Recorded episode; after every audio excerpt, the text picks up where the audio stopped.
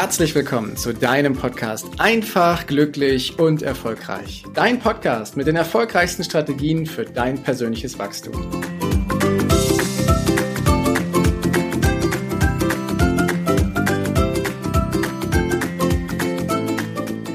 Kurzem bin ich interviewt worden und zwar von der großartigen Dr. Jasmin Yazan.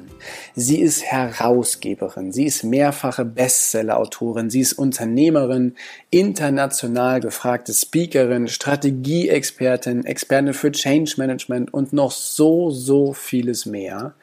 Und sie hat ein Autorenfrühstück ins Leben gerufen, ein Deep Talk, wo sie die Dr. Johanna Dahm, die Entscheidungsexpertin im Dachraum, und den Sven Gaborjanski, den international gefragten Zukunftsforscher und natürlich mich eingeladen hat in diesen Deep Talk, so dass wir über das Buch Der Atlas der Entscheider sprechen, aber vor allem auch über das Thema, was da drin liegt, nämlich die Möglichkeit, Entscheidungen zu treffen, warum es uns so schwer fällt und was wir tun können, damit es uns ein bisschen leichter fällt. Ich fühle mich total geehrt, dass ich in dieser Runde mit dabei sein durfte, mitlauschen durfte. Natürlich habe ich auch einige Dinge berichtet und erzählt.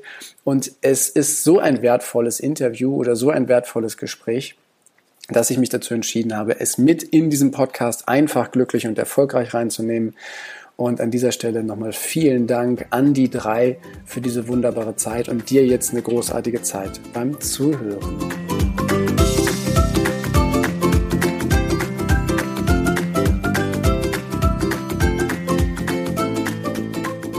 Einen wunderschönen guten Morgen. Heute begrüßen wir Dr. Johanna Dahm, Sven Gabor Jansky und Heiko Starnke mit Atlas der Entscheider.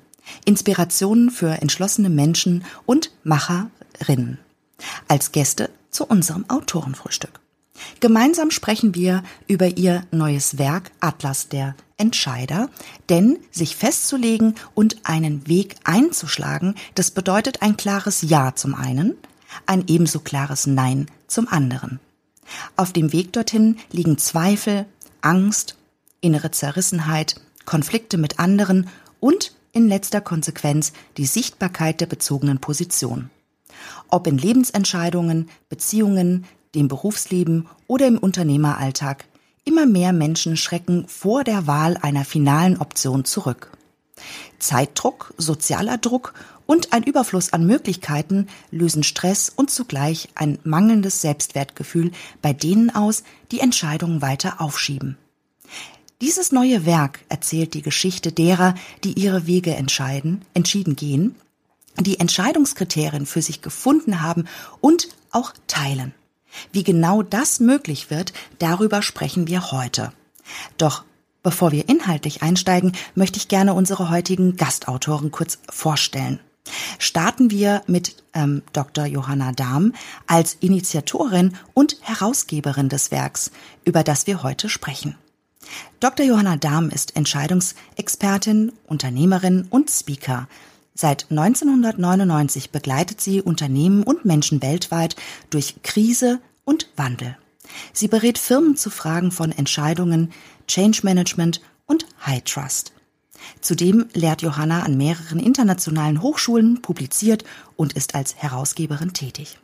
Einen wunderschönen guten Morgen nochmal, liebe Johanna. Ich freue mich total heute auf die gemeinsame zweite Runde im Autorenfrühstück. Meine liebe Jasmin, ich freue mich so sehr hier zu sein.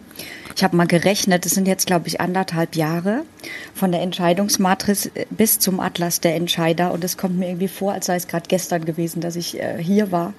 Herzlichen Dank, dass du uns am Pfingstsonntag empfängst. Und das ist zugleich der erste Tag, in dem äh, der Atlas der Entscheider auch im Handel ist. Ich freue mich unglaublich, unglaublich. Und das mit Sven, der ja unser Vorwort auch äh, geschrieben hat zum Atlas der Entscheider und natürlich mit Heiko, mein Mitherausgeber.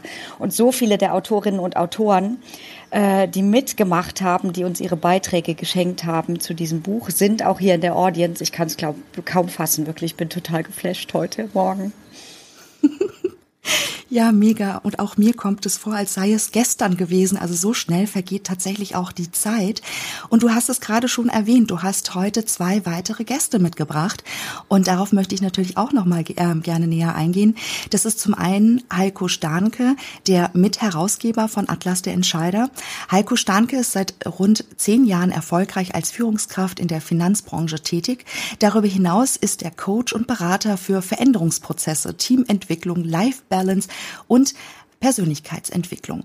In der Zusammenarbeit mit ihm gewinnen die Menschen wieder Klarheit und Orientierung und legen damit die Grundlage für nachhaltige Veränderungsprozesse. Herzlich willkommen, lieber Heiko. Schön, dass du heute mit dabei bist. Ja, einen wunderschönen guten Morgen und ich freue mich mindestens genauso sehr wie die liebe Johanna, hier in dieser Runde dabei sein zu dürfen. Vielen, vielen Dank, liebe Jasmin, nochmal dass wir hier am Pfingstsonntag um 8 Uhr zusammenkommen dürfen. Richtig schön. Es wird eine tolle Zeit. Ganz gewiss und ich freue mich auch schon mega drauf. Und schließlich freue ich mich auch, den Vorwortgeber des Werks Sven Gabor Jansky zu begrüßen. Sven Gabor Jansky ist einer der gefragtesten Zukunftsmacher in Deutschland. Er ist Chairman des größten wissenschaftlichen Zukunftsforschungsinstituts Europas und der meistgebuchte Speaker auf Zukunftsevents und Strategietagungen in der deutschen Wirtschaft. Seine Strategieempfehlungen prägen die Zukunftsstrategien in Konzernen und Mittelstand sind. Und damit sage ich auch in deine Richtung, lieber Sven, einen wunderschönen guten Morgen. Ich freue mich, dass auch du dir heute Morgen die Zeit für diesen Austausch genommen hast. Ja, einen schönen guten Morgen auch von, auch von mir tatsächlich. Heute Morgen bin ich weniger Zukunftsmacher als gleich Frühstücksmacher für meine Familie hier im Pfingsturlaub.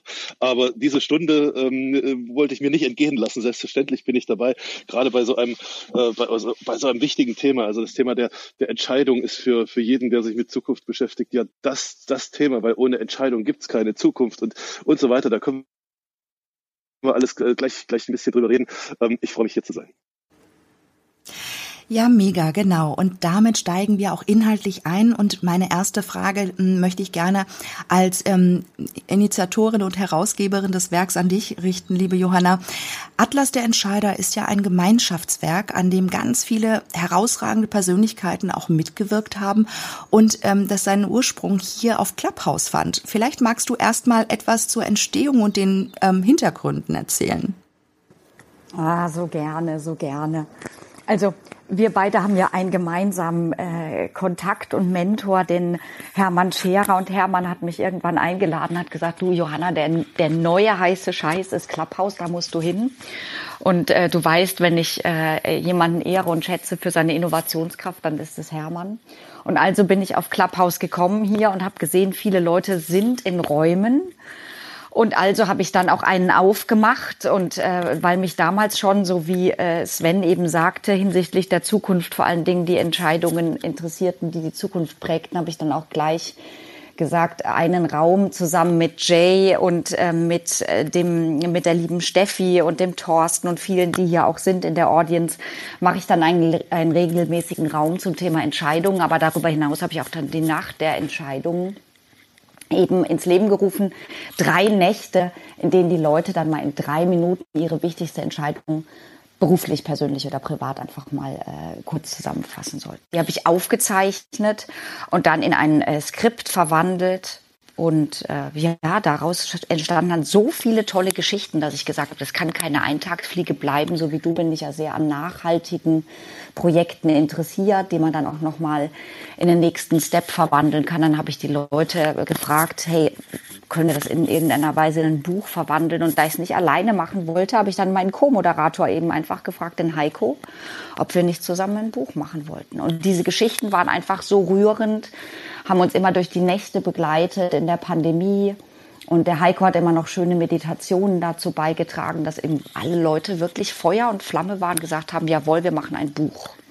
Und kaum war diese Geschichte äh, einfach ins Leben getragen, einfach, einfach ausgerufen. Einen Tag später kam schon der Bourdon Verlag auf uns zu und hat gesagt, wir würden uns gerne als Verlag bei euch bewerben. Und du weißt selber als Autorin, wie schwer es normalerweise ist, einen Verlag zu bekommen. Und hier war es genau umgekehrt. Einen Tag nachdem die Idee in die Welt getragen war, hatten wir schon einen Verlag. Und äh, der Rest ist Geschichte. Ein, äh, ja, 31.01. Abgabe aller Termine und heute ist das Buch äh, äh, wirklich hier bei uns auf dem Schreibtisch. Ich bin total geflasht, wirklich, ja.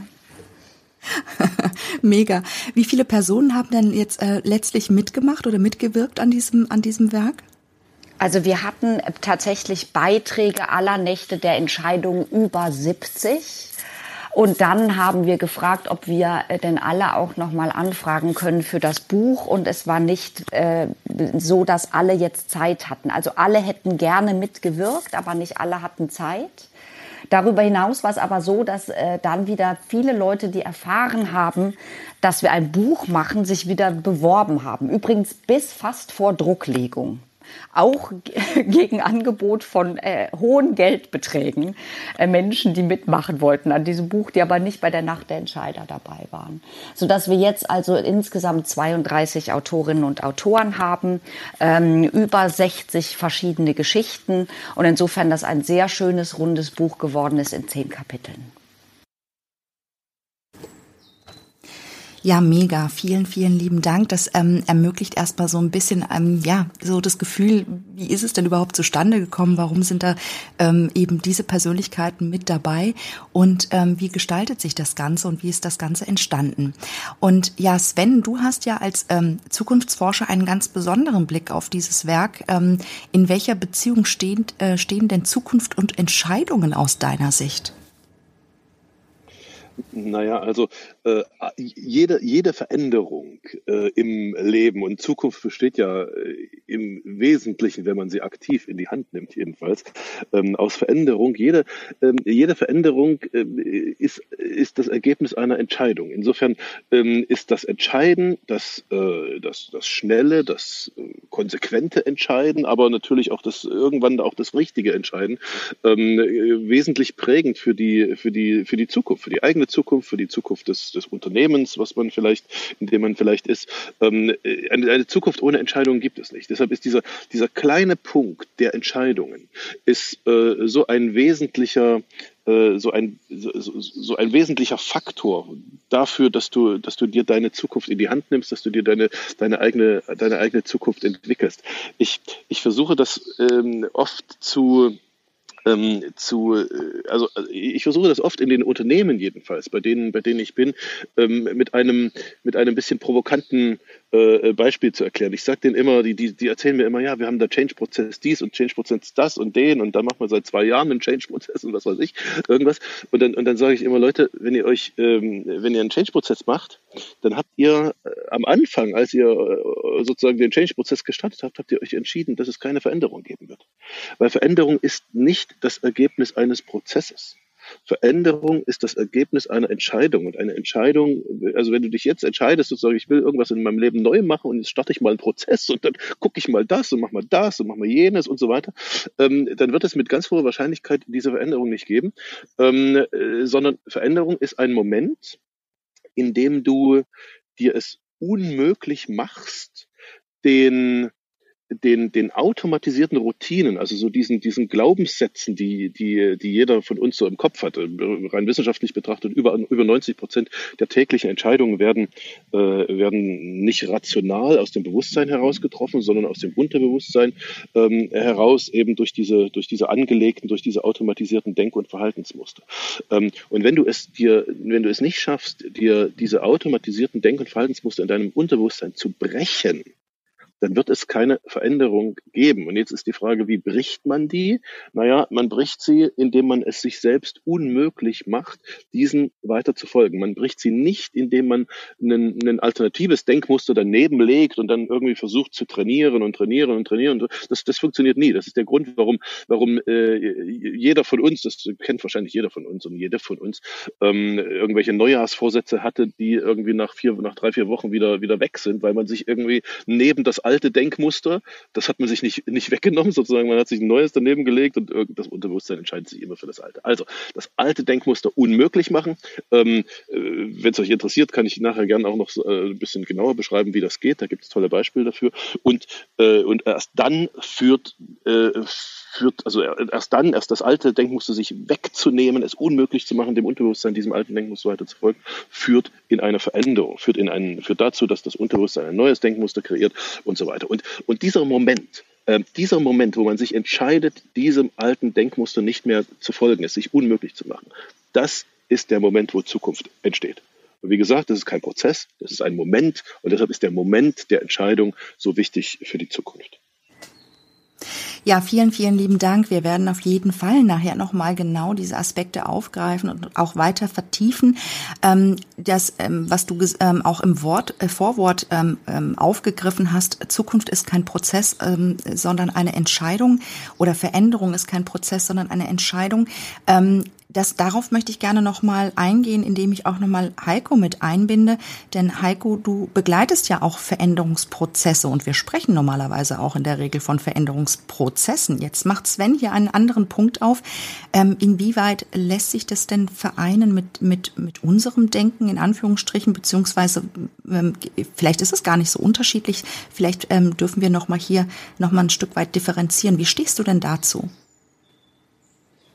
Also es grundsätzlich passt es hervorragend zueinander, denn ähm, fangen wir mal damit an, dass viele Menschen darüber nachdenken, wenn es um Veränderungen geht, dass sich das nicht gut anfühlt.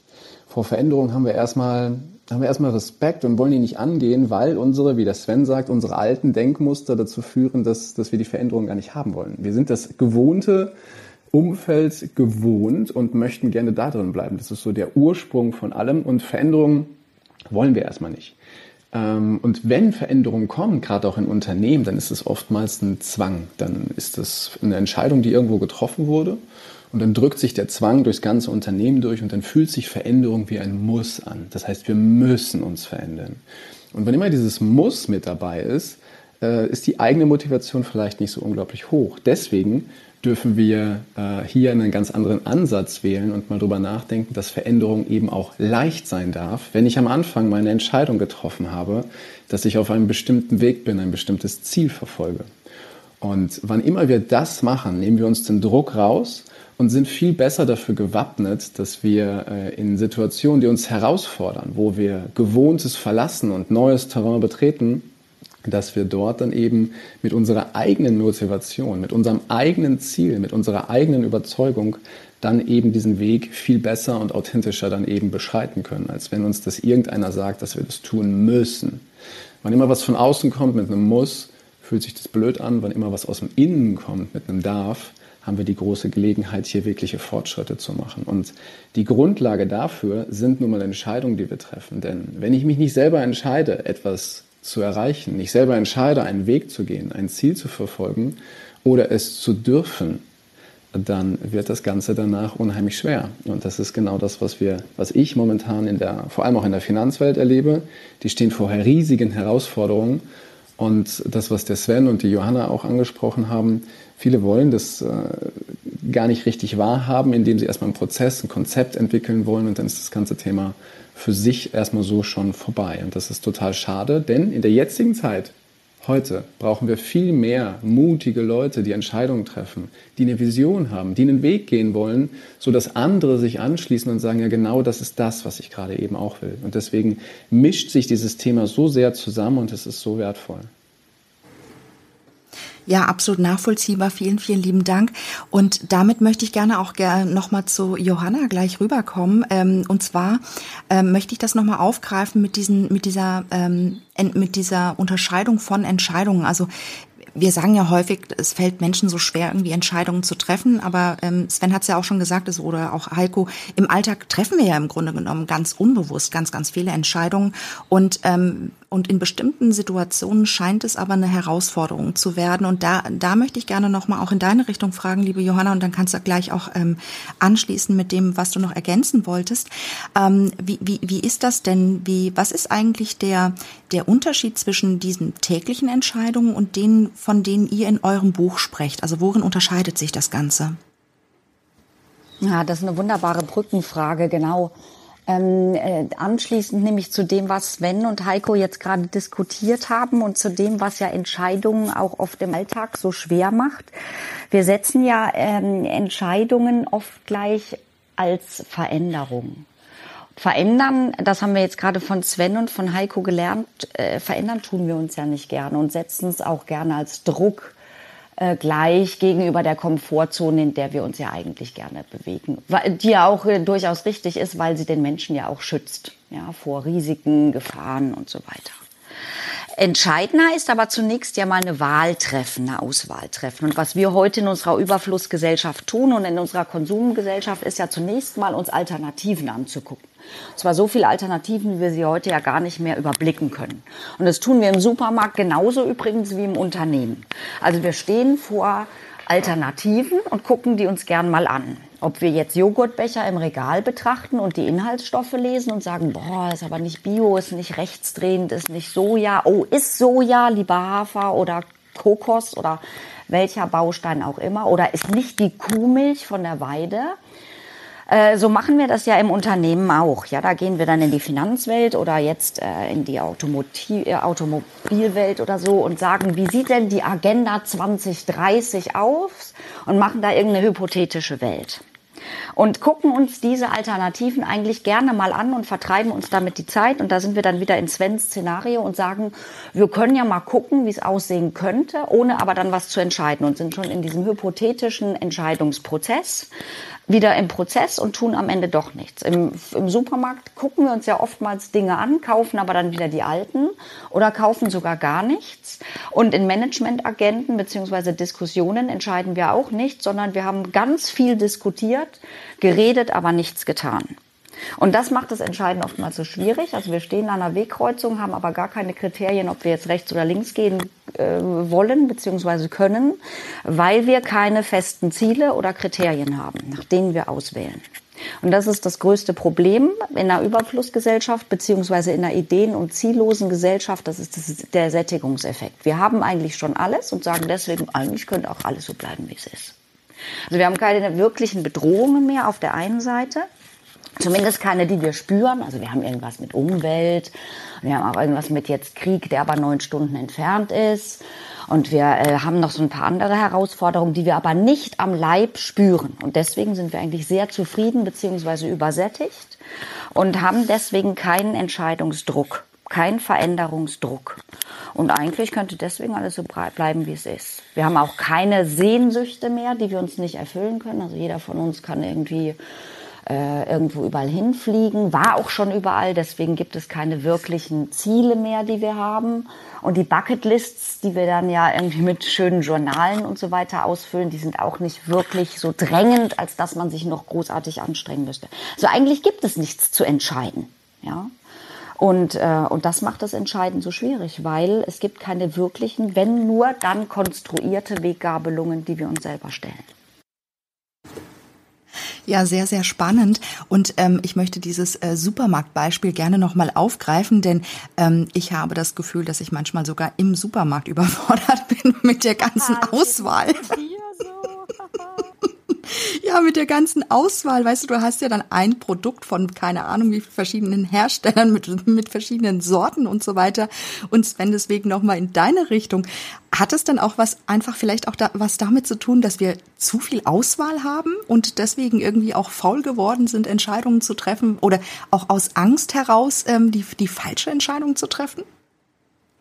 Absolut. Also das, das, die Johanna hat das, äh, hat das gerade ganz perfekt beschrieben. Bei uns in der Zukunftsforschung gibt es dafür ein, ein, ein schönes Wort, das ist, äh, das begleitet mich seit, ach, ich weiß gar nicht, seit, seit ganz vielen Jahren im, im, im, im Buch, im Vorwort zum Buch habe ich, habe ich, habe ich geschrieben, wie dieses Wort zustande kommt und äh, das könnt ihr alles nachlesen. Also das Wort heißt die multioptionale Orientierungslosigkeit. Ähm, und ich finde das den, den, die treffendste Beschreibung unseres, äh, unseres Lebens, ähm, in dem wir alle leben. Die Johanna hat das gerade schon beschrieben, ja. Also multioptional, du kannst alles, du tust aber nichts, weil du alles kannst. Und, und weil du alles kannst, tust du wieder nichts.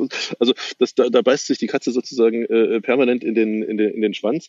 Ähm, und um aus dieser, aus dieser multioptionalen Orientierungslosigkeit, die uns ja nicht verlassen wird, die, die, ja, die ja da ist, das ist ja ein, ein Ergebnis, man könnte fast sagen, eine Errungenschaft sozusagen unserer Vorfahren, also unsere, unsere Vorgängergenerationen, die haben da, äh, die haben da 24 Stunden, sieben Tage dran gearbeitet, dass ihre Kinder in dieser, in dieser, in dieser multioptionalen Orientierungslosigkeit leben dürfen. Ja, und jetzt leben wir da drin.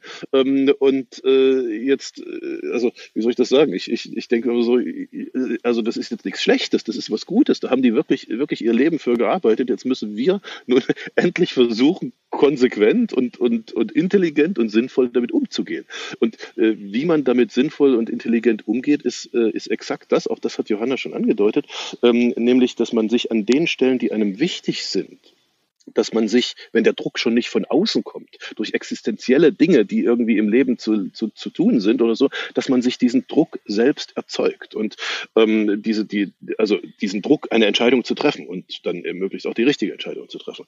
Und genau darum geht es, ähm, jedenfalls in, in, in dem, was ich äh, in meiner Arbeit, in der Arbeit, die ich mit den, äh, mit, mit, mit, mit meinen Mentees, also in meiner Mentoring-Gruppe mache, mit Einzelpersonen und dann natürlich auch in den, in den Unternehmen, geht es genau darum, ähm, die, die Methode Methoden und die Tools zu, zu lernen und dann weiterzugeben an die Mentees, die in der, La die in der Lage sind, ähm, äh, an der Stelle und zwar zielgenau dort, wo es sozusagen für, die, für das persönliche oder das unternehmerische Weiterkommen wichtig ist, ähm, sich diesen Druck zu erzeugen, um wirklich zu einer, zu einer Entscheidung zu kommen. Also das ist die, das ist, das ist eine, aus meiner Sicht ist diese, ist diese multioptionale Orientierungslosigkeit, die Johanna gerade beschrieben hat, so eine, eine, eine perfekte Beschreibung unseres, unseres Umfeldes. Ähm, und innerhalb dieses Umfeldes, das wird sich jetzt äh, jedenfalls kurzfristig nicht, nicht, nicht ändern, aber äh, innerhalb dieses Umfeldes brauchen wir Methoden, brauchen wir Tools, um genau diesen Druck zu erzeugen, der von außen nicht mehr erzeugt wird. Ja, vielen, vielen lieben Dank. Und ähm, das, was du auch erzählt hast, das ähm, bringt mich nochmal ähm, in eine Erinnerung rein, äh, die genau dazu passt. Deswegen greife ich die mal auf. Ich habe viele, viele Jahre ähm, eben war ich ähm, nebenberuflich selbstständig sozusagen und ähm, hatte immer den Wunsch, noch stärker ähm, in, also in die Hauptberuflichkeit als Selbstständige reinzugehen. Es hat aber irgendwie nicht geklappt und immer dann, wenn ich äh, gefühlt, immer dann, wenn ich dachte, so jetzt könntest du einfach mal ein bisschen mehr in, in der Selbstständigkeit machen, um das weiter auszubauen und so weiter, kam dann das nächste große Projekt. Und das war so spannend, dass ich mit dem meinem ganzen Fokus wieder da drauf war. Und ähm, dann fiel das, kippte das andere, diese andere Idee oder die, dieser tiefe innere Wunsch wieder in den ähm, in den Hintergrund und ähm, äh, verlor sich so ein Stück weit im Alltag, bis ich dann wieder feststellte, sind schon wieder zwei Jahre vergangen. Du hattest dir doch vor zwei Jahren das und das vorgenommen. Irgendwie ist da nichts passiert. Und nachdem sich das ein paar Mal wiederholt hat, dieser Zyklus, ähm, mit unterschiedlich äh, lang anhaltenden Intervallen sozusagen, habe ich dann irgendwann für mich erkannt, ähm, ich glaube, ich darf hier etwas anders machen. Und zwar die Brücke hinter mir einreißen, sonst wird das nichts. Und habe dann tatsächlich um mich selbst unter Druck zu setzen, ein Riesenbüro gemietet ähm, und diese Entscheidung getroffen, dass ich jetzt alles hinter mir lasse. Und mit dieser Entscheidung hat sich das dann tatsächlich alles verwandelt und ich ähm, habe es geschafft, in die hauptberufliche ähm, Selbstständigkeit, heute inzwischen Unternehmertum, hineinzugehen, ähm, Schritt für Schritt ähm, alles aus dieser einen Entscheidung heraus. Nicht, dass es nicht, ähm, dass es ähm, ja völlige Leichtigkeit gewesen wäre oder sowas, ne, sondern es waren ganz viele Ängste. Ich durfte Sicherheiten loslassen und so weiter und so fort. Und natürlich bin ich auch ganz oft hingefallen und wieder aufgestanden. Aber es war sehr, sehr spannend, ähm, eben zu sehen, was dieser, was dieser Druck letztendlich ausmacht, den man sich auch selbst setzen kann. Und ähm, ich habe dann gleich auch noch mal eine Frage für dich, Sven. Vorher habe ich gesehen, ähm, dass Johanna gerne noch mal anschließen möchte. Deswegen gebe ich dir gerne erstmal die Gelegenheit und dann stelle ich meine Frage noch mal an Sven anschließend hierzu. Ähm, ich wollte Sven nicht vorgreifen, aber ich finde das großartig, Jasmin. Ich äh, danke dir, dass du diese Geschichte mal damit reinbringst, weil es etwas anspricht, was ja oft gegen Entscheidungen spricht, und das ist die Angst aus Angst, entweder falsche Entscheidungen zu treffen oder Angst vor der Zukunft, wie es weitergehen könnte. Und es ist ja gerade jetzt auch wieder in diesen wilden Zeiten aus Corona noch nicht raus und ähm, in der Rezession noch nicht drin und bei inflationär steigenden Preisen und so weiter machen ja Leute auch wieder wieder nichts. Ja, wenn ich mal dran denke, ich habe mein erstes Unternehmen 2000 2001 gegründet, also in der Dotcom-Ära. Ähm, und das war ein total webbasiertes Unternehmen, eins der ersten übrigens in Deutschland. Und jeder hat gesagt, kannst du nicht machen, musst du warten, äh, wirst du scheitern. Ähm, und ich habe es trotzdem gemacht. Und wenn ich jetzt auch wieder deine Geschichte höre oder äh, wenn ich anschließen darf, ich habe gerade eben gestern äh, einem meiner größten äh, Auftraggeber gekündigt, weil die Preise einfach nicht mehr gestimmt haben, äh, dann sind das so Sachen, äh, da sagen Außenstehende auch oftmals, kannst du nicht machen, wird schief gehen, du wirst scheitern, du wirst pleite gehen, wie auch immer. Die Angst hält uns oftmals zurück, wenn wir keine Ziele haben. Und du hattest ja ein Ziel, nämlich raus aus der der Teilselbstständigkeit äh, rein in die Vollselbstständigkeit und das auch noch mit einer hohen Visibilität, sonst hättest du dieses Büro nicht gemietet. Und das ist etwas, was ich immer wieder unterstreichen möchte. Ähm, entscheiden ist Handeln trotz Angst trotz Zweifeln und nicht, wenn alle Angst beseitigt und alle, aller Zweifel eben ausgeräumt ist. Und ich glaube, das ist so ein Grundsatz, den betonen wir auch in dem Buch, ja. Und das sagen auch alle Autorinnen und Autoren, dass sie eben nicht erst alle Zweifel, alle Gegenargumente und so weiter ausgeräumt haben und dann gehandelt, gehandelt haben, sondern, und das, das wird man auch in den Geschichten lesen, äh, dass da sehr viel Aber, Trotz, Zweifel, Ängste und so weiter dabei waren, aber äh, gehandelt worden ist trotzdem. Und ich denke, das ist etwas, was Entscheiderinnen und Entscheider so wie dich eben auch ausmacht. Und ähm, das musste ich jetzt einfach noch loswerden. Voller Anerkennung und Respekt von deiner Geschichte, Jasmin. Und sorry, äh, äh Sven, wenn ich da noch vorgreifen musste. vielen, vielen lieben Dank. Nee, und es gibt kein Vorgreifen, sondern es ist ja genau dafür da, dass wir eben hier auch gemeinsam unsere Gedanken nochmal beflügeln und nochmal von den verschiedenen Perspektiven auch draufschauen. Und das ist auch super, was du aufgegriffen hast, das, das Thema Angst, äh, das Thema Sicherheit, das sind alles Aspekte, die hier eine Rolle spielen, eine innere Zerrissenheit, Konflikte mit anderen, ähm, aber auch in sich selbst ne? und ähm, dann auch diese Sichtbarkeit der bezogenen Position. Und äh, gerade in Unternehmen, und da möchte ich jetzt nochmal auf das zurückgreifen, ähm, lieber Sven, was du vorhin schon angesprochen hast mit diesen Muster durchbrechen und Routinen und so weiter.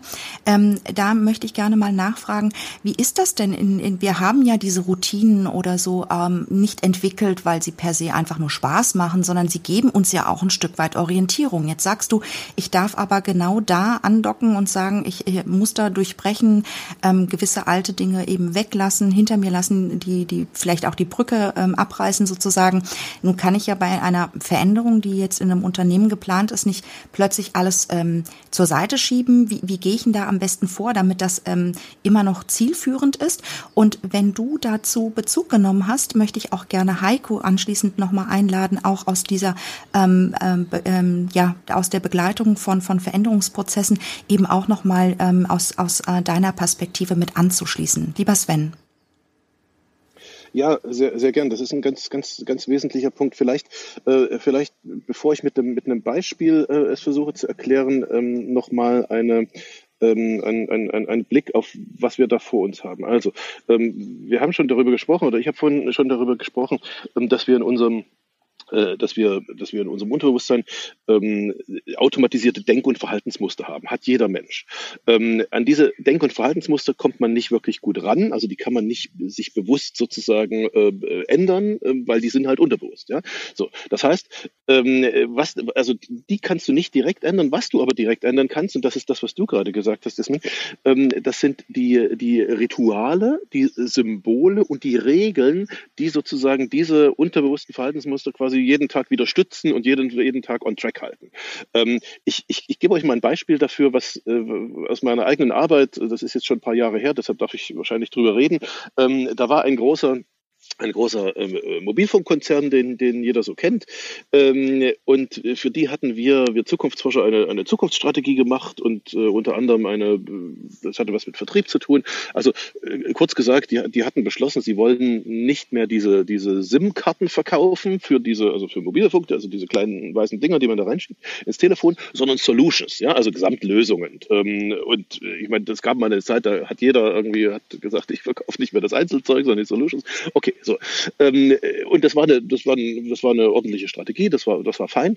Ähm, und dieser Vertriebschef von diesem, von diesem Unternehmen, ähm, muss ungefähr ein Jahr später gewesen sein, ruft er mich an ähm, und sagt, Mensch, Herr Janske, können wir noch mal reden, weil äh, wir irgendwie, wir schaffen das nicht. Irgendwie, also und dann habe ich gefragt, was hast du gemacht? Und dann sagt er, naja, wir haben den Change-Prozess gestartet ähm, und haben, ich habe erstmal mit meinen Führungskräften erklärt, ähm, also meinen Teamleitern erklärt, dass sie, äh, dass wir jetzt keine SIM-Karten mehr verkaufen, sondern Solutions. Und dann haben diese, diese Teamleiter ähm, ihren Mitarbeitern, Mitarbeiterinnen erklärt, wir verkaufen keine SIM-Karten mehr, keine Solutions. Okay, alle sagen, haben wir verstanden, was passiert? Die verkaufen SIM-Karten.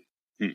Ähm, dann hat er gesagt, okay, dann habe ich gedacht, wir haben es vielleicht falsch gemacht. Wir machen es nochmal. Wir machen nochmal äh, Workshops. Ich erkläre den Führungskräften, dass wir keine SIM-Karten mehr verkaufen, sondern Solutions. Die schwören alle, sie verkaufen jetzt nur noch Solutions. Dann machen die mit ihren Mitarbeiterinnen ähm, genau dasselbe. Die schwören alle, so alle haben geschwört, wir verkaufen keine SIM-Karten mehr. Was verkaufen die? SIM-Karten. Ähm, und das war der Moment, wo, wo, wo der mich angerufen hat. Und dann haben wir will jetzt nicht zu, ganz zu viel verraten, weil das ist natürlich irgendwie so ein bisschen unter Geheimhaltung solche Projekte. Aber also was ich sagen kann ist, ähm, wir haben uns das dann angeschaut und äh, wir haben nach den Ritualen geschaut in dieser in dieser Vertriebsabteilung. Und unter anderem gab es ein ganz ganz äh, ganz wunderbares Ritual, nämlich, dass die sich jeden Freitag äh, haben die sich zusammengeschlossen. Das war noch vor Corona-Zeit, also per Telefon, Telefonkonferenz, alle Vertriebler des ganzen Landes und so weiter und der Vorstand da. Und wie das eben in Vertriebsabteilungen so ist, ähm, jede Woche wird dort wird ein König oder eine Königin gekrönt. Ja? Ähm, also jeder muss, also ist halt Vertrieb, Motivation, da muss ja jemand eine, eine Krone aufgesetzt kriegen äh, jede Woche, damit die anderen nächste Woche dann die Krone haben wollen. Ähm, und was ist bei dieser Zeremonie sozusagen, die diesen Freitag da beginnt, ähm, was ist die erste Frage, die dieser Vertriebsvorstand stellt? Wer hat wie viele SIM-Karten verkauft? Ja? Und um dem, der die meisten SIM-Karten verkauft hat, dann irgendwie die Krone aufzusetzen. Und das hat er nicht böse gemeint, das ist ein ganz toller Mensch. Aber der hat halt das alte Ritual, also der hat sich eine neue Strategie Strategie gegeben, ein neues Ziel sozusagen, ja, wie Johanna sagt. Aber der hat, der hat das Ritual nicht verändert. Der hat das Ritual einfach beim Alten gelassen. Und was tun alle seine Mitarbeiterinnen und Mitarbeiter? Naja, äh, die wollen, äh, wenn sie schon nicht die Krone aufkriegen, wollen sie wenigstens irgendwie auf der ersten Seite sozusagen der Liste stehen, um einmal beim, beim großen Boss-Boss irgendwie äh, quasi im, im, vor Augen zu sein und verkaufen wie es böse diese SIM-Karten. Und nicht das, was sie eigentlich tun sollen, diese, die, die, die Solutions. Also, lange Rede, kurzer Sinn.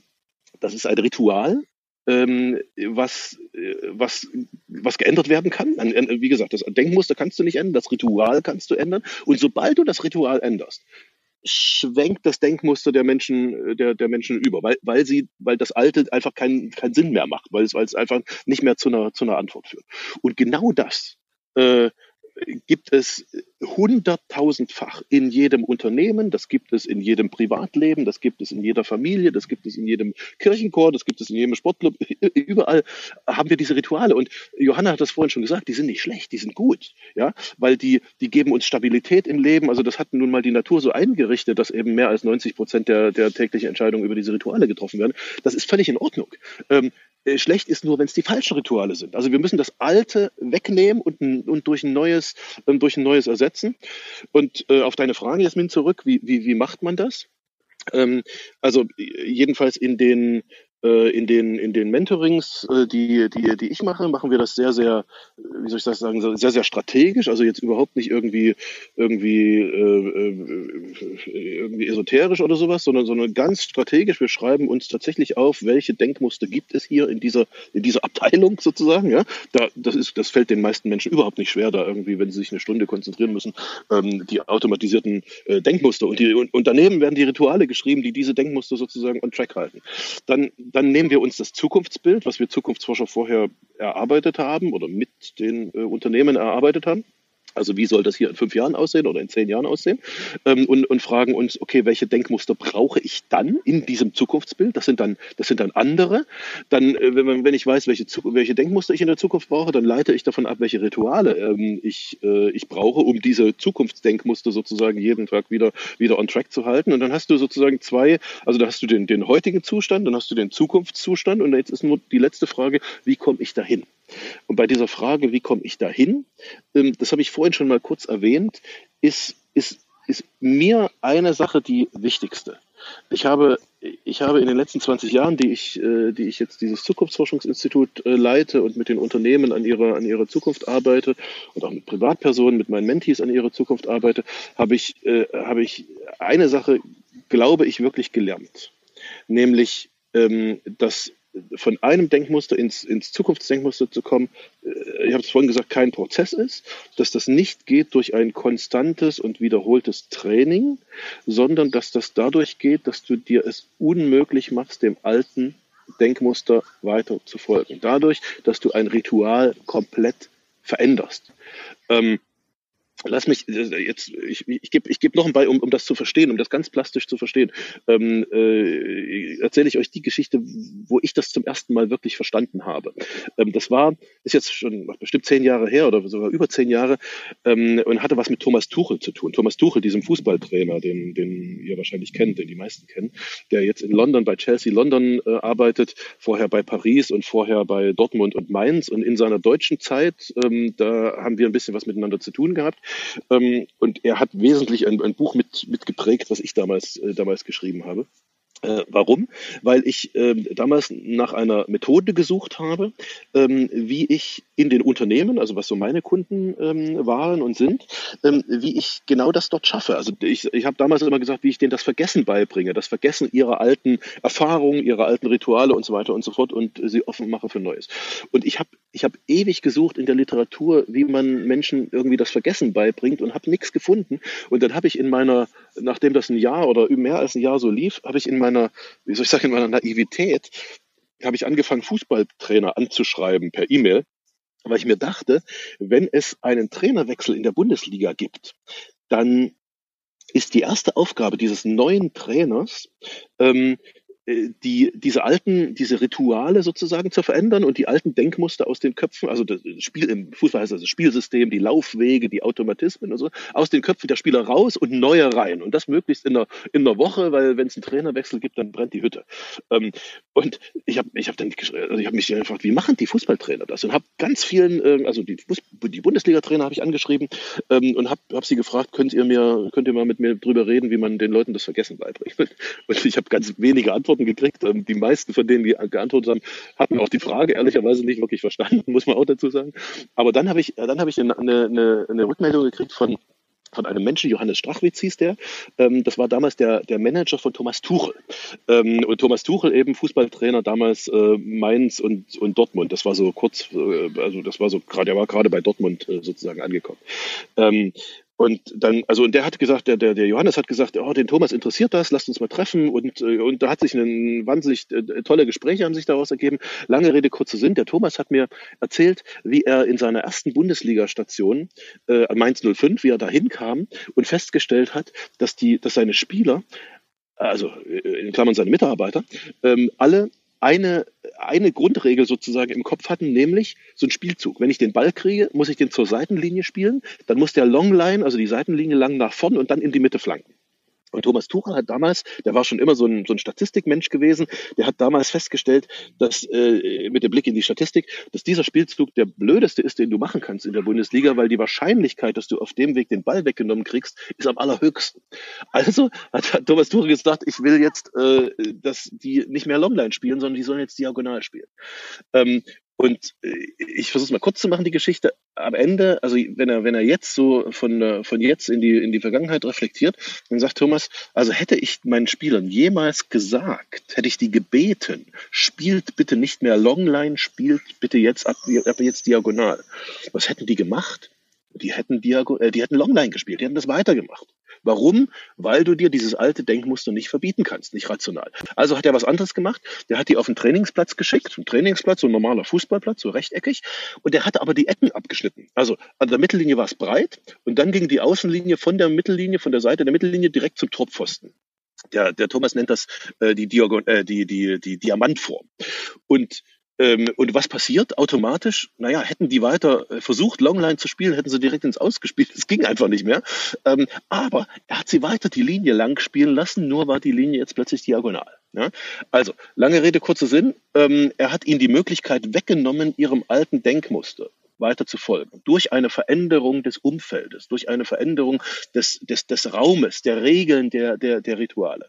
Ähm, und es dauert, äh, da streitet sich die, die, die, die Psychologie, also die Wissenschaftler in der Psychologie streiten sich so ein bisschen, ob das jetzt 90 oder 110 Tage dauert, ähm, also drei bis vier Monate, bis du, wenn du deinem alten Ritual nicht mehr folgen kannst, wenn du es dir weggenommen hast, ähm, äh, bis, du, bis, dein, bis dein Unterbewusstsein sozusagen sich was Neues entwickelt und so antrainiert, also so automatisiert dann, ähm, dass, dass du nicht mehr drüber nachdenken, äh, nicht mehr drüber nachdenken musst. Auf diese Weise haben die gelernt, irgendwie diagonal zu spielen. So, lange Geschichte, lange Rede, kurze Sinn. Diese Beispiele hat jeder, jede und jeder in seinem Leben und es gibt eine ganz einfache äh, Methode, äh, wirklich sehr, sehr bewusst und sehr strategisch und jetzt nicht mit irgendwie, äh, was weiß ich, irgendwelchen Zaubersprüchen oder irgendwas, sondern einfach ganz bewusst und ganz strategisch sich klar zu machen, ähm, welchen Ritualen, welchen Denkmustern folge ich, warum, welche Rituale habe ich, wie breche ich die, wie mache ich es mir unmöglich, denen weiter zu folgen, um dann sich die neuen, sich die neuen zu entwickeln. Ja, vielen, vielen lieben Dank. Ach, keine, keine Zauberworte, das finde ich gut. Und ähm, ich habe gesehen, Johanna, dass du ähm, auch noch mal anschließen möchtest. Lass uns, wenn es für dich in Ordnung ist, kurz ich Heiko. Nur applaudieren. Ich ah. nur gelacht und gefreut. Thomas Tuchel ist mein Lieblingstrainer und Yoda aus Star Wars hat immer gesagt, verlerne, was du gelernt hast. Deswegen, Sven, I love it. I, I love it. Really, I love it. Ja, sehr, sehr cool. Ja, lieber Heiko, dann möchte ich äh, dir auch noch mal die Gelegenheit geben, hier direkt zu dem anzudocken, sozusagen, was Sven gesagt hat und wie, wie sich das eben auch ähm, sowohl in Unternehmen, aber vielleicht auch im privaten Leben äh, sozusagen umsetzen lässt. Ähm, vielleicht magst du da noch mal Bezug nehmen. Und dann komme ich gerne noch mal zu Johanna, um noch mal die Brücke auch zu schlagen zum Buch und genauer drauf zu schauen, wobei hilft uns denn eigentlich dann Atlas der Entscheider? Ähm, Heiko, bitteschön. Wunderschöne Geschichte von dem lieben Sven. Danke für diese Bilder, die ich da gerade im Kopf habe. Und ich möchte gerne dran anknüpfen. Also Rituale so zu durchbrechen oder Brücken abzubrechen, wie du das gesagt hast, liebe Jasmin, mich in eine Situation hineinzubringen, in der ich einfach nicht mehr anders handeln kann. Das ist genau der Weg, um Veränderungen zu vollziehen. Und ich habe eingangs mal gesagt, dass Veränderungen durchaus leicht sein dürfen. Und wenn ich auf der anderen Seite Brücken hinter mir abbreche, dann mag das im ersten Moment irgendwie auch schwierig sein oder ich muss eine Entscheidung treffen, die ich gar nicht so gerne treffen will. Es sei denn, ich habe in mir etwas, was all die erfolgreichen Menschen, was äh, Thomas Tuchel und was andere in sich haben, das ist ein brennender Wunsch. Das ist ein brennender Wunsch, etwas Bestimmtes zu erreichen, ein bestimmtes Zielbild zu erreichen, eine bestimmte Situation zu bekommen. Ob das eine Meisterschaft ist, ob das tolle Vertriebsergebnisse sind, ob das ein anderer Wohnort, an dem ich bin, ein anderes Unternehmen, was ich aufgebaut habe. Das sind mannigfaltige Elemente und das ist genau der Punkt, den der Sven eben mit angesprochen hat wenn ich meine jetzige Situation beobachte und schaue, äh, wo bin ich da gerade, gibt es eine Zielsituation und eine Wunschsituation. Und ich erlebe immer wieder Menschen, dass sie sich gar nicht so richtig darüber Gedanken machen, was sie denn zukünftig haben wollen, welchen Wunsch sie eigentlich haben möchten.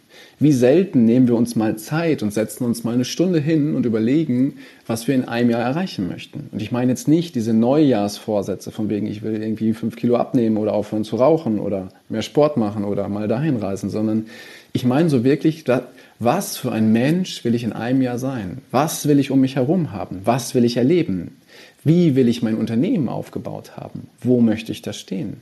Dass ich mir mal eine Stunde diesen brennenden Wunsch vor Augen führe und daraus zukünftig meine Kraft ziehe. Weil wenn ich diesen Wunsch habe, dann komme ich irgendwann an den Punkt, dass ich sage, dieses Gewohnte um mich herum, wie du das eben gesagt hast, Jasmin, dieses Projekt, was auf einmal wieder da ist, was aus dem Gewohnten heraus entstanden ist, das ist auf einmal so groß, so mächtig geworden, dass mein eigentlicher Wunsch gar keine Zeit, gar keinen Raum mehr hatte. Und dann bin ich an dem Punkt, wo ich eine Entscheidung treffe und sage, was tue ich denn jetzt? Und dann weiß ich irgendwann, wenn ich diesen Wunsch habe, diesen brennenden Wunsch, dass ich alte Brücken abbrechen muss, um diesen zu erreichen. Und diese Erkenntnis ist so wichtig und diese Kraft, die wir da rausnehmen können, die ist so wertvoll, weil nur damit können wir diesen Schritt auch gehen. Und wir leben in einer Gesellschaft, wo die Geschwindigkeit an Veränderung echt hoch ist. Gefühlt jeden Tag kommen drei neue Innovationen und wenn wir in den alten Strukturen drin sind, gerade auch in vertrieblichen Strukturen, wie der Sven das eben gesagt hat, dass wir uns jeden Freitag eine Stunde feiern für das, was wir bis gestern gemacht haben und da noch alte Strukturen drin sind, dann haben wir mit neuen Veränderungen, mit neuen Themen oder auch mit der Erreichung unserer Wünsche oftmals unsere Herausforderung oder es geht halt gar nicht. Und deswegen brauchen wir heutzutage die Flexibilität, dass wir uns mal einen Moment nehmen, eine Stunde nehmen und hinsetzen und schauen, wo ist denn eigentlich dieses Ziel? In welche Richtung gehe ich denn? Nach rechts, links, geradeaus oder nach oben? Und mir daraus quasi meinen Weg abgleiche. Was tue ich auf diesem Weg dahin? Und das ist genau das, dass wir uns mal wieder die Zeit nehmen dürfen. Und das ist die Botschaft, dass wir uns mal wieder die Zeit nehmen dürfen, unseren brennenden Wunsch in uns wieder zu entdecken. Und das zeigen auch diese Geschichten, wo wir durch äußere Drucksituationen zum Teil wieder daran erinnert werden, was eigentlich unser brennendster Wunsch ist. Und deswegen ist das eine wundervolle Ergänzung zu dem, was der Sven gesagt hat, zu dem, was die Johanna gesagt hat und auch du, liebe Jasmin, mit deinem Beispiel, dass wir hier uns daran erinnern dürfen, wohin unsere Reise geht. denn jeder hat irgendwo diesen brennenden Wunsch. Wir haben ihn nur in der Vergangenheit zugeschüttet oder mit Routinen und alten Glaubenssätzen aufgefüllt und zwischendurch vergessen. Und wir dürfen uns wieder daran erinnern. Ja, mega. Vielen, vielen lieben Dank. Da waren echt ähm, super viele Beispiele und ähm, Andockpunkte mit dabei für Impulse, die wir mitnehmen können. Ähm, und ich möchte gerne noch mal auf diesen Aspekt eingehen, der äh, so durchschimmert. Es ist ja, es geht ja auch nicht einfach darum, irgendeine leichtsinnig eine, eine Entscheidung zu treffen, sondern auch Kriterien, Johanna hatte es vorhin schon genannt, ähm, nach denen ich zum Beispiel vielleicht bewerte, entscheide und dann auch loslaufe. Und ähm, hier kamen jetzt bestimmte Dinge durch. Das heißt, ich habe zum Beispiel ein Zukunftsbild. Wichtig ist als Voraussetzung vielleicht der innere brennende Wunsch, auch gerade in, insbesondere im privaten Kontext Kontext oder ähm, dann auch sich die Zeit nehmen zu dürfen, um sich gewisse Dinge genauer ähm, anzuschauen, eben auch raus aus dieser hohen Geschwindigkeit, indem wir vielleicht in diesem Hamsterrad unterwegs sind und, und ähm, in die Reflexion reinzugehen. Liebe Johanna, welche Aspekte sind das denn? Weil ähm, ihr habt ja im Prinzip, ähm, ihr sagt ja, dass die, dieses Buch ähm, Atlas der Entscheider, ähm, dass das Werk quasi äh, die Geschichten derer erzählt, die ihre Wege entschieden gehen und die Entscheidungskriterien für sich gefunden haben und diese auch teilen. Welche sind das? Kannst du da punktuell mal ein, zwei, drei Beispiele aufmachen, damit wir da eben nochmal diese Brücke zum Buch herstellen und natürlich darfst du jetzt die letzten Minute, Minuten auch nochmal richtig nutzen, um die Werbetrommel zu rühren. Ja, ich will also es, dass das Buch ein Must-Have ist, ist ja klar. Ähm, ich sag auch gleich mal warum. Ich nehme mal Zeit und Druck. Äh, Heiko hat das ja gesagt. Erstmal Zeit. Die meisten Leute haben ja gar keine Zeit mehr, Bücher zu lesen. Aber da jede Geschichte nur drei Minuten Lesezeit in Anspruch nimmt, ähm, denn drei Minuten Redezeit aus der Nacht der Entscheider zum Atlas der Entscheider heißt vor dem Schlafengehen oder beim Frühstück oder eben auch beim Zähneputzen bedeutet, äh, niemand überfordert sich hier jeweils dann eine Geschichte zu lesen. Das ist schon mal ein erstes Argument. Dann Druck. Wir haben ja ein äh, ein Commitment eingegangen, nämlich dass alle Einnahmen dieses Buches an ein Umweltprojekt gehen, nämlich Ocean Cleanup zur Reinigung der Meere von Plastikmüll. Und insofern ähm, haben wir hier einen Druckpunkt gesetzt. Das bedeutet, jeder, der dieses Buch erwirbt, ob E-Book oder aber Printausgabe, genau, der spendet eben ähm, an Ocean Cleanup und zwar den vollen Betrag äh, der Einnahme. Und insofern denke ich mal, das ist ein richtig guter Druckpunkt, um nochmal anzusetzen, das Buch zu kaufen. Du hast Inhalte angesprochen, meine liebe Jasmin. Genau. Und ähm, da möchte ich einfach mal ein paar Punkte rausgreifen. Wir haben ausschließlich wahre Geschichten. Also keine Predigergeschichten, sondern wahre Geschichten, die ähm, Autoren sprechen nicht im Du sollst, sondern ich habe. Und das finde ich schon mal enorm und wichtig. Ähm, vom Ziele setzen, da haben wir begonnen wie man sich überhaupt auf die Reise macht, eine Entscheidung zu treffen und was daraus dann auch folgen kann. Und ähm, darüber haben wir heute genau gesprochen. Ne? Also eine Entscheidung ist kein Prozess, wie ich da hinkomme, sondern es ist ein ne, Fingerschnipsen, ein Augenschlag, ein, ähm, aber dann auch eben die Entscheidung umzusetzen. Und das hat sehr viel mit Zielen zu tun, mit Visionen. Und da geht's eben von unternehmerischen über äh, gesundheitliche Entscheidungen, über äh, Druck oder Lust oder was auch immer äh, dann der äh, die Motivation war, ähm, aber dann auch diesen Kurs zu halten, auch nochmal in Strategien reinzugehen, ähm, gar nicht so sehr ähm, Entscheidungen zu treffen, sondern dann auch wirklich bei der Umsetzung zu bleiben. Das haben wir heute gehört, ähm, wie wir die Perspektiven klar machen, wie wir ein neues Leben gestalten, wie wir äh, vielleicht aus einer finanziellen Situation heraus äh, eine völlig neue Lebensstrategie aufbauen, wie wir äh, mutig uns weiterentwickeln, wie wir Werte neue Systeme, Werte, neue Wertesysteme aufbauen ähm, wie wir mit Intuition umgehen, denn das kennen wir auch, wenn wir unsere Intuition was ganz anderes sagt als der Kopf. Solche Geschichten auch sehr überwältigender Art finden wir in dem Buch. Und dann finde ich es auch immer wichtig, weil wir ja nicht nur eine Multi-Option, sondern auch eine Multi-Emotionsgesellschaft haben und jeder inzwischen nicht nur eine Meinung hat, sondern zu allem eine Meinung hat, wie wir auch mit Gegenwind umgehen, wie wir mit anderen Meinungen umgehen, wie wir uns gegen die Meinung anderer entscheiden. Ähm, das finde ich ist auch nochmal ein ganz, ganz wichtiger Punkt. Nicht nur als Privatperson, sondern auch im Unternehmen, weil wir immer nach dem Prinzip der Ähnlichkeit entscheiden. Also wenn mein Boss der Meinung ist und auch noch mein HR-Chef, ja, dann mache ich als Marketing vielleicht mit. Oder wenn Vertrieb der einen Meinung ist dann und Marketing der anderen Meinung, dann kann ich als äh, Operations, also als ähm, Herstellung vielleicht gar nicht anderer Meinung sein, obwohl alles dafür spricht, es anders zu entscheiden. Und dann natürlich auch das Geld, das liebe Geld. Wie gehe ich mit Ressourcen um? Wie gehe ich äh, auch mit der menschlichen Ressource um? Wie entscheide ich im Team, wenn ich als Einzelner ganz anderer Meinung bin? Und so weiter und so weiter. All diese Entscheidungsprozesse, die stehen hier drin. Und es sind natürlich nicht nur unternehmerische und Teamentscheidungen, sondern auch ganz persönliche und private. Und da danke ich einfach auch nochmal allen Autorinnen und Autoren, denn wir werden hier Geschichten ähm, lesen und erfahren, die sehr persönlich, sehr privat sind und trotzdem eigentlich äh, von allen gekannt und bekannt sind. Wie gehe ich mit einer tödlichen Krankheit um? Wie gehe ich mit einem Le Menschenleben um, was eigentlich schon aufgegeben ist und dann doch noch mal ja ähm, äh, umgeschwungen ist, in die Hand genommen ist, wo jemand sagt, ich habe doch noch mal einen neuen Lebenswillen geschafft, geschöpft wie gehe ich damit um, wenn ich gefühlt die falsche Entscheidung getroffen habe und vor einem Trümmerhaufen stehe? Ähm, und ja, dann auch wirklich Rezepte. Wie entwickle ich das Thema Resilienz? Ähm, wie entwickle ich Lebensmut, wenn ich die Nein zu jemandem gesagt habe, der das nicht gehört hat? Und wir sehen dann in dem Buch, was übrigens sehr aufwendig gemacht ist, auch die Biografien der einzelnen Persönlichkeiten. Wir können Kontakt zu ihnen aufnehmen, wenn wir uns identifizieren, wenn wir sagen, ich habe da noch mal eine Frage. Ähm, und das ganze Buch ist tatsächlich aufgemacht wie ein Atlas, denn wir erinnern uns wahrscheinlich alle noch an unseren Schulatlas, an diesen Dirkes Weltatlas. Ich weiß, den, weiß nicht, ob ihr den noch kennt, aber ich kenne den noch gut genug. Und ähm, so ist dieses Buch aufgemacht, wirklich, als könnte man dorthin durchsegeln und egal, wo man es aufschlägt, es ist immer die richtige Entscheidung, liebe Jasmin. Ja, die richtige Entscheidung. Ach, das hast du so wunderbar gesagt. Vielen, vielen lieben Dank. Und ja, ähm, ich möchte es nochmal unterstreichen, was Johanna gesagt hat.